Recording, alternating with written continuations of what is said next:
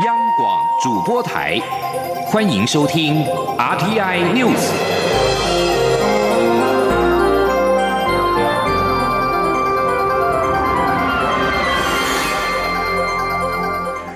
各位好，欢迎收听这节央广主播台提供给您的 RTI News，我是陈子华。政府振兴措施截至目前的评估效益超乎了预期，经济部中企处出估至少带来新台币一千七百九十亿元的消费，而经济部长万美花态度更为乐观，在今天喊出了年底前振兴效果应可突破两千亿元。不过，实际能够对经济成长率有多少帮助，国发会在年底将会统一的会诊对外提出报告。记者谢佳欣的报道。经济部振兴三倍券带头，各部会接续推动振兴消费方案，助攻提振台湾内需消费。根据经济部最新估计，政府总共投入新台币六百五十点五五亿元做振兴，总共可加成创造至少一千七百九十亿元消费，优于预期。经济部长王美花二十九号下午受访表示，振兴效益非常好，七到九月零售餐饮业绩开红盘，这几个月来商圈、夜市、百货商。商家都向经济部竖起大拇指，而向商家询问是否马上将三倍券兑现。其实商家认为兑换很麻烦，若拿到市面继续流通，还可以做加码，反而有更大的效应。且另一方面，国人也因为台湾防疫得宜，很多人以感激的心情来刺激国内消费。他认为这是蛮好的事。王美花也强调，整体振兴措施效益目前评估破千亿。年底前势必可以再冲高，不过实际效益则有待国发会在年底提出总体报告。他说：“现在是出估哈，那我我个人觉得哈，这个破两千的这个效果应该是有的。”哦，应该是有的。至于台经院学者评估，今年台湾经济成长率有望写下一九七八年中国改革开放以来首度超越中国的纪录。王美花则说，从七到九月单月的经济表现，第三季应是不错。全年的话，只要台湾持续守好疫情，让工作、商业、产业活动如常，经济就会继续朝正向发展。且他认为是要跟自己竞争，并让国际看见台湾。是很好的合作伙伴，这是最重要的。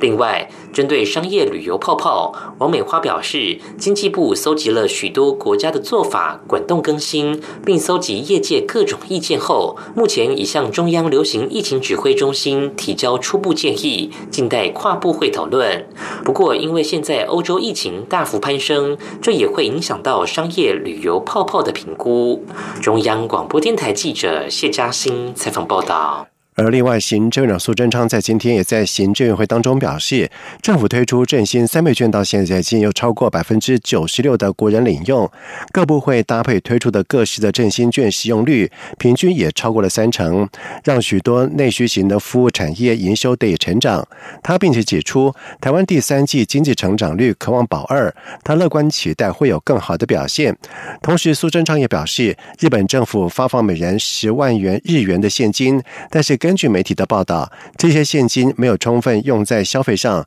反而被存了起来。当初政府坚定选择不采直接发放现金，而是以纸本以及数位方式发放三倍券，就是要避免这种情形发生。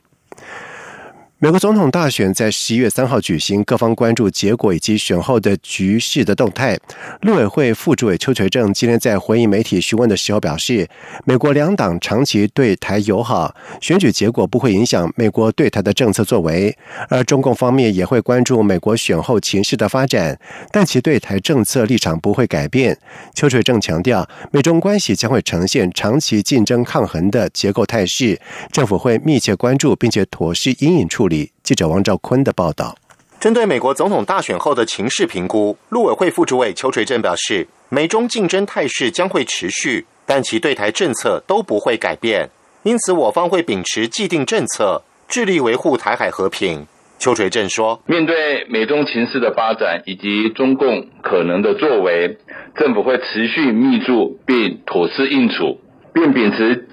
既定的政策。”坚定捍卫国家主权以及民主自由，并致力于维护台海和平稳定。关于中共举行的十九届五中全会，邱垂正表示，目前初步观察包括中共将以国内大循环为主体，国内国际双循环相互促进的新发展格局为“十四五”规划的核心主旨，但各界普遍认为“十四五”是中国大陆改革开放以来最艰困的五年规划。此外，中国大陆的经济与失业问题严峻，社会仍具不稳定风险，缺乏有效因素扩大支持国内消费需求，加上疫情可能加剧全球经济衰退，冲击外部需求，拖累出口表现。这或许会造成内外循环的问题与挑战。邱垂正指出，中共五中全会可能公布的政策方针，预计明年纳入两会审议的规划纲要及后续相关执行内容与成效，陆委会将持续密切关注。另一方面，有台商关切明年春节返台的防疫措施。邱垂正表示，政府十分重视及关心台商，也能充分理解台商希望便利往来两岸的心情及需求。而台商返台过年的防疫问题，未来会在疫情安全、风险可控的前提下，有关台商往来两岸便利措施，可循两岸既有的管道进行沟通处理。中央广播电台记者王兆坤台北采访报道。针对有学者认为两岸已经进入准战争状态，中华民国主权从地表消失不是不可能。而对此，国安局局长邱国正在今天被问到此事的看法，他表示，台海现阶段确实蛮紧张，对岸若有任何的动作，国军以及情治单位都会透过各种管道以及方法密切注意，不会有很突发的状况，大家不要太紧张。记者欧阳梦平的报道。陆委会前副主委赵建明日前在一场记者会中表示，台海已经进入准战争状态，是两岸四十年来局势最严峻的时刻，两岸应守重避险，否则中华民国主权从地表消失不是不可能。对此，国安局长邱国正二十九号在立法院受访时表示，台海现阶段确实蛮紧张，大家有目共睹，情治单位会密切注意。他说：“事实上，台海最近这个阶段的确是蛮紧张的。”大家有目共睹嘛，跟国军不一样，国军或者我们情治单位啊，是更加的要密切注意，大家也不要很紧张。事实上，他有任何动作的话，我们不管透过各种管道、各种方法，我们都持续的密注，啊，不会有什么很突发的这种动，这我们一定会很用心的啊去注意的。对于近日传出南竿海面出现大批中国大型抽沙船，南竿岛如同被包围，会不会是所谓灰色地带冲突的前兆？邱国正指出，国安局会把一切状况都视为对岸可能要借此做一些动作。不过，根据海巡署的回复，双方已经依照两岸共同打击犯罪机制，按步骤驱离或隔开，目前情况还蛮平缓。另外，对于美国大选结果是否会让台台美及两岸关系产生变化，邱国正表示，对于外国的选举，国安局有持续注意，结果也确实会产生一些牵连。他指出，国安局不能说预判会如何，但已经设定几种可能以及因应。至于要如何因应，邱国正说这不便讲。中央广播电台记者欧阳梦平在台北采访报道。而对中国抽沙船在近年来屡在我国海域非法盗采土石，在日前更变本加厉，出现了大批中国抽沙船包围马祖南竿的情况。为此，行政院在今天通过了经济部土石采取法第三十六条的修正草案，将函请立法院审议之后，会积极和朝野党团沟通协商，早日完成修法的程序。立法院卫环委员会在今天审查开放美猪相关行政命令，国民党立委蒋万安质疑卫福部迟迟未依法赴美查厂，不应赶在明年一月一号开放，否则就是违法。而对此，卫福部长陈时中表示，卫福部持续的沟通当中，但是他认为应该保持弹性。如果法通过之后，行政部门仍未完成查厂，必然会有一些行政作为或者是政治责任。记者刘品希的报道。立法院卫环委员会二十九号审查有关美猪开放共八项行政命令。国民党立委蒋万安在主案发言时指出，根据食安法第四条规定，针对食品安全卫生管理，卫福部应该召开食品风险评估资议会，但卫福部却违法，在九月四号所召开的是食品卫生安全与营养资议会。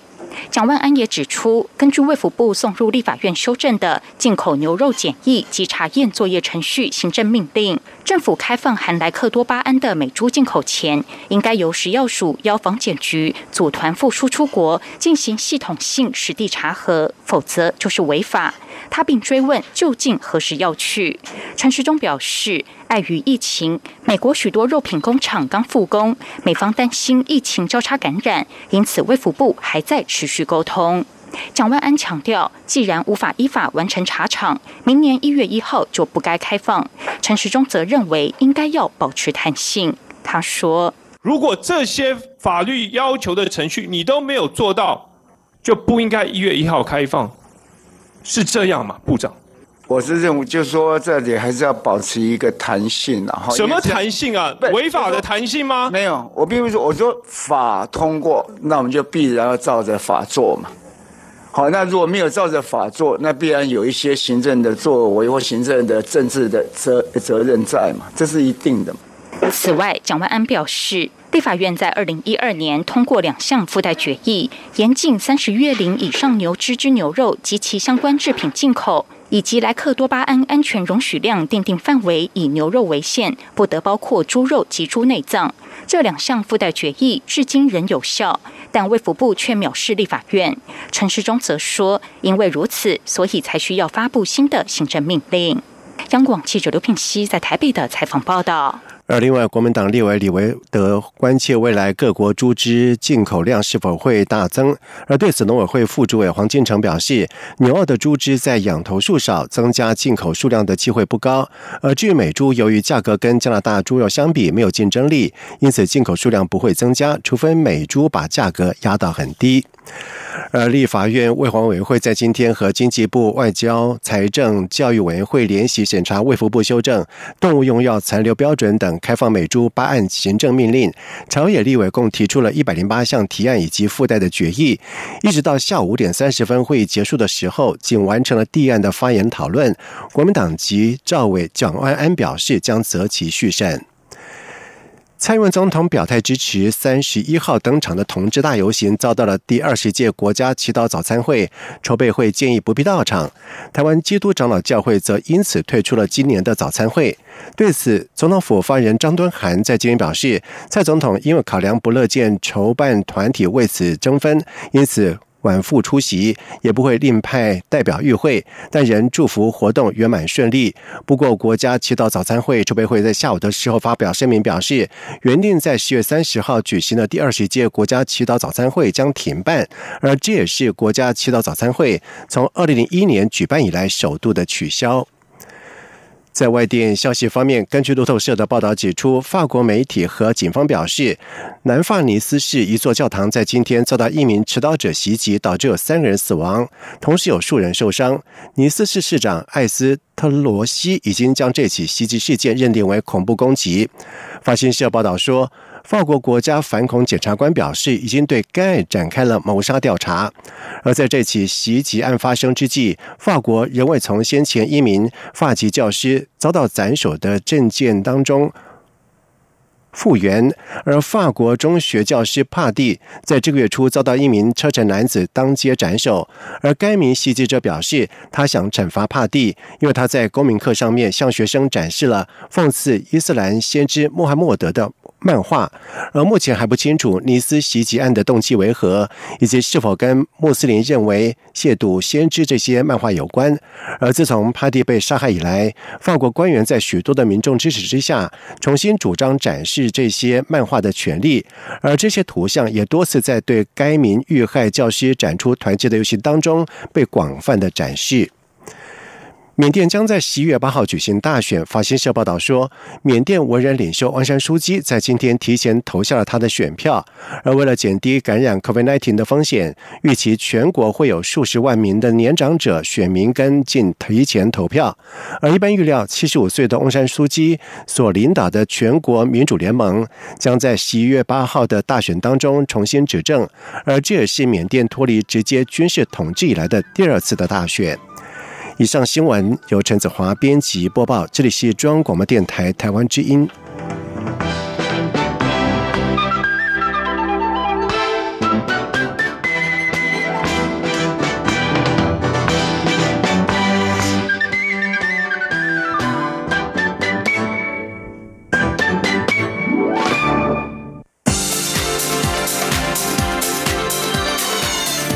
是中央广播电台台湾之音，欢迎继续收听新闻。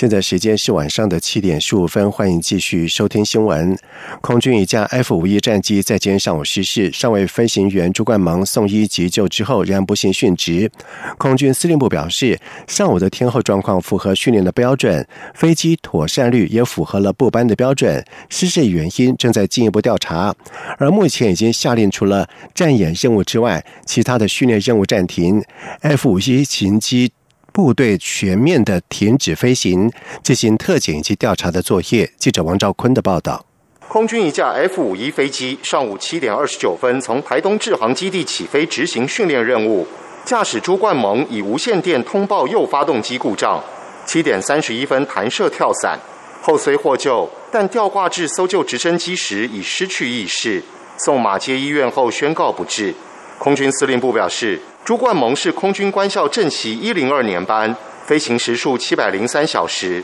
家住彰化，已婚，育有一女。相关讯息已通知家属。至于失事飞机，空军司令部指出，该机一九八零年十一月出厂，总时间六千两百六十多小时。上次完成大检是去年十二月。这次失事意外发生后，空军下令除战演训任务外，其余训练任务暂停。F 五型机全面停飞，执行特检及调查作业。外界质疑 F 五型机过于老旧，空军司令部参谋长黄志伟表示，该型机的妥善率都符合标准。他说：“这个 F 五系列的飞机进行官校这个飞行学员毕业之后，再转换到主力战机之前的这个转换训练作业啊，那目前 F 五系列的飞机的妥善率啊，都是符合我们部班的标准。”另外，永鹰这个教练机的这个生产期程，目前都是按照计划节点在走。那后续也会按照我们原来的规划啊，在这个计划的时间之内接替啊 F 五的这个训练的作业。有关驾驶在飞机失事前曾努力避免造成无辜民众伤亡等说法，黄志伟指出，空军飞行员若遭遇状况，会做三件事：一是保持飞行操纵；二是分析状况并采取适当措施。三是飞机若能落地，就尽可能是需要就近机场落地；若无法操纵，就进行弹射跳伞逃生。而飞机起飞后遭遇状况，避开人口稠密区，是飞行员的基本素养。但这次失事过程及飞行员的处置，仍需进一步调查。中央广播电台记者王兆坤台北采访报道。而对空军第七联队一架 F 五一战机在今天上午在台东执行任务的时候，坠落在制航基地北面的海域，飞行员朱冠蒙伤重送医之后宣告不治。蔡文总统在上午出席退辅会微电影看见荣民首映暨第四十二届荣民节庆祝大会，他在致辞时向朱冠蒙的家属表达哀悼，并且请国防部务必查明事故的原因。而这起意外也引起了立委的关注。国民党立委温宇霞在质询的时间。询问 F 五一战机失事坠海是否因为战机太过于老旧？对此，国安局局长邱国正表示，国军面临很大的难处。他并且指出，台湾对于美军购时已经考量此事，而机件检查保养有一定的程序，国军有一定处理的方法。他不便代为说明，但是依照以往的经验，军方在状况发生之后会检讨，但是执行国家安全工作还是要做。蔡英文总统在今天接见一百零九年中华民国优良商人、优良外国驻台商务单位、优良外商、优良台湾老店及在地特色老店、创新基因老店、南台湾大饼节传承以及创新奖得奖人。总统表示，台湾的经济环境可以有这么多的活力，除了国际化，有屹立不摇的老店做出了许多的创新，同样带来很大的商机。记者欧阳梦平的报道。蔡英文总统在接见时表示，这次优良商人得奖人，不管在内需或外销市场上，都创下非常傲人的成绩，包括家电音响、电子产品、机床制造、水果贸易等。这些优良产品，就是让世界认识台湾的最好桥梁。蔡总统指出，这次得奖者中有许多前瞻创新的业者，显示台湾科技的进步，同时也带动产业升级，创造更多商机及服务。另外，离岸发电的厂商也获得优良商人和优良外商奖，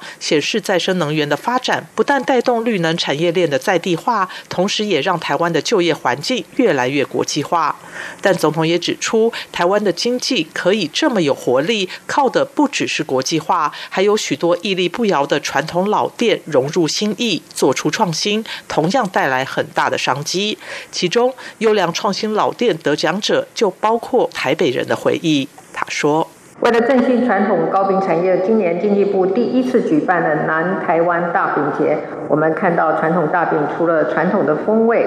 那么也有很多创新的做法，包括茶叶、中药、酱油，还有糕饼，都是保存了台湾人记忆中的好味道。那玻璃路西餐厅也是很多人从小到大有过的美好回忆的地方。另外，总统指出，这次优良外商包含了金融业、航空业、医药及机器设备的传产业，证明台湾也是国际资金非常看好、愿意投入资源、长期耕耘的地方。他要感谢外商们选择到台湾一起打拼。总统也特别感谢优良驻台商务单位的负责人，为台湾促成许多重要的经贸交流。总统最后强调，台湾要在后疫情时代脱颖而出，不只应该利用全球供应。链重组的机会，抢占关键地位，也要吸引更多国际级资金、技术以及人才来台，加速推动产业的升级转型。中央广播电台记者欧阳梦平在台北采访报道。无垢舞蹈剧场经典作品《花神记》两千年在国家戏剧院首演。二十年之后，《花神记》在这个周末将再度的回归到同样的场地，而适逢舞团二十五周年，不止具有象征意义，在 COVID-19 疫情的冲击之下，也是为二零二零大自然以及生命祈福。记者杨仁祥、江昭伦的报道。一声庄重静缓的铜锣敲响，两位全身净白、接近全裸的舞者化身花灵，从相遇、缱绻再到分离，好似花开花谢的生命轮回，整个过程极为缓慢。这是无垢舞蹈剧场经典舞作《花神记》中第一篇春雅的精彩片段，也是舞迷所熟悉的一段双人舞马。《花神记》借由春芽、夏隐、秋折、冬枯四个时序变化，呈现万物生命消长。在二零二零这无常的时节，引领观众走进大自然四时的季节变换，自环境中浮现的是对天地的无比前进，与人类面对时间的深厚谦卑。无垢舞蹈剧场艺术总监林丽珍说。我们还必须回归到自己的心灵的层面，这个心理层面跟整个大环境的自然是相同的，我们才能安安定定的成长，安安定的跟自己去过活。所以我才说，就是一朵野花，它也会绽放它自己，它不是为了别人，是生命一个自然的现象。当它绽放以后，它就无无害了。花神记两千年首演时就大获好评，二十年来这出舞作走遍世界各地。充满东方美学的绝美视觉意象，更是惊艳国际。二十年后再登首演舞台国家两厅院，希望让不同世代的观众一样能感受一场天地自然的记忆，带来生命的反思。中国电台记者杨润祥、张昭伦台北采访报道。劳工运动指标秋豆预计在十一月二十二号走上街头。游行总指挥林子文以及多个社运团体在今天在立法院举行了记者会，说明活动的相关诉求，包括实案诉求、撤回命令、重新谈判、健康优先、不要。毒株，刘子文也呼吁民众关注今年秋斗的三大主题：反毒株、反双标、反党国。邀请民众在十一月二十二号下午一点，在总统府凯达格兰大道集结。安心消费公民连线成员段信怡则表示，反对开放奶猪，消费者应该站出来捍卫食安。而除了食安诉求，二零二零秋斗的游行也提出了劳工、土地、言论自由以及环保等诉求。在外电消息方面，中国和印尼旅因印尼纳土纳群岛海域护渔的问题陷入了争议。美国国务卿蓬佩奥在今天称赞印尼为防卫海域主权所做的努力，并且表示美国期待和印尼有更多新的合作，确保海域的安全。蓬佩奥在今天抵达印尼访问，首先和印尼外交部长勒特诺举行了双边的会议，而会后透过视讯。会议共同召开记者会。蓬佩奥表示，中国共产党对于南海主权的非法宣称，所有守法的国家都拒绝接受。他也表示，美国欢迎印尼用坚定的决心守卫纳土纳群岛海域的主权，并且期待和印尼以新的合作方式确保海域安全，保护这些繁忙的海上通道。而特诺则是表示，他在会中向蓬佩奥表示，南海必须维持和平稳定，必须遵守落实国际，法特别是联合国海洋法公约。任何主权宣称都必须以国际法以及该公约为基础。而印尼也希望美国企业多到印尼投资，甚至到印尼外岛，包括了纳鲁纳群岛在内。而蓬佩奥在接受造访印度、斯里兰卡、马尔蒂夫之后，在今天起在印尼访问两天。联合国和世界银行在二十八号在最新的报告当中表示，虽然有 COVID-19 病毒风险，各级学校仍应开放授课。疫情已经严重影响到学童的教育，贫困国家的学子更是首当其冲。法新社指出。今年初爆发俗称武汉肺炎 （COVID-19） 造成了全球大流行以来，富国的学童受惠于远端教学，学习进度较平时落后六个礼拜。然而，赤贫国家的孩童已经将近四个月没办法上学。中低收入国家面临的情况比富国更为严峻，孩童既缺乏远距教学的设备，以后开学的机会更高，而降低卫生风险的资源却更少。联合国教科文组织和世界银行同时强调，为了减缓疫情冲击导致贫富国之间的教学品质差距日益扩大，各国政府应该即刻在学校教育系统上投注更多的资源。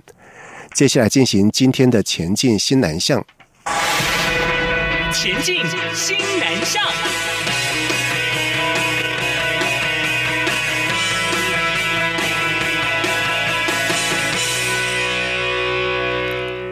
劳动部在日前举行了例行的业务报告。劳动部职能标准及技能检定组副组长黄立文在会中表示，应社会以及经济环境的变迁，新住民朋友日益的增多，技术式的技能检定也在一九九四年开放新住民报名参加，而近三年已经达到了一万一千六百一十三人次的报考。而新住民参加技能检定报名职类多集中在。中餐的烹饪、照顾服务员、美容、女子美发、烘焙食品以及保姆人员、固定式起重机的操作和堆高机的操作之类丙级等。黄立文并且表示，为了协助新住民朋友取得就业所需要的技术试证，劳动部也在两千零五年开放了。国语口念试题的服务，提供新住民来申请。近三年申请辅助服务共计有八百四十人次。另外，为了协助独立负担家计或者是二度就业妇女等特定对象的新住民朋友取得就业所需要的技术试证，黄立文则表示，只要是符合特定对象参加技术试技能检定补助要点锁定的特定对象身份者，可以在报名技能检定的时候同时申请学科。测试费、数科测试费、报名资格审查费以及证照费的补助，而各项经费补助最多三次，欢迎符合资格的新住民朋友多加利用。林口长庚医院执行卫福部一国一中心的策略，从设施、空间指标以及饮食选择到服务人员教育训练等等，打造穆斯林就医的友善环境。卫福部配合政府整体新南向政策，在二零一八年启动了一国一中心策略，由台大医院、长庚医疗财团法人等七家医学中心分别担任。印尼、印度、越南、泰国等国家的统筹协调中心，推动医卫人才的培训、医卫产业搭桥、资讯整合等六大项的工作。而林口长庚医院院长陈文俊表示，长庚医院主要是负责是马来西亚以及汶莱，都是属于伊斯兰合作组织，有许多穆斯林人口，每年有很多。穆斯林到长庚医院就医，院方表示，穆斯林友善医疗场域的设施包括多国语言指标、建制男女区隔的穆斯林祈祷室以及友善的厕所等等。而餐饮区则是设置了清真认证的食品自动贩卖机，并且跟医院邻近的清真认证的餐厅合作，并且提供穆斯林病人和家属更多的清真饮食选择。另外，院方也制作了双语穆斯林就医友善手册，并且办理了院内相关教育训练，让员工了解穆斯林文化跟相关的习俗。以上新闻由陈子华编辑播报，这里是中央广播电台台湾之音。